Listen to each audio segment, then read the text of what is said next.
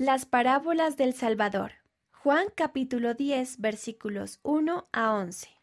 El buen pastor.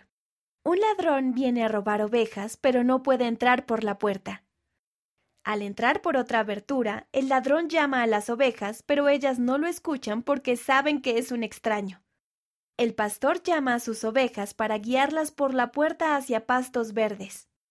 Las ovejas siguen al pastor porque conocen su voz.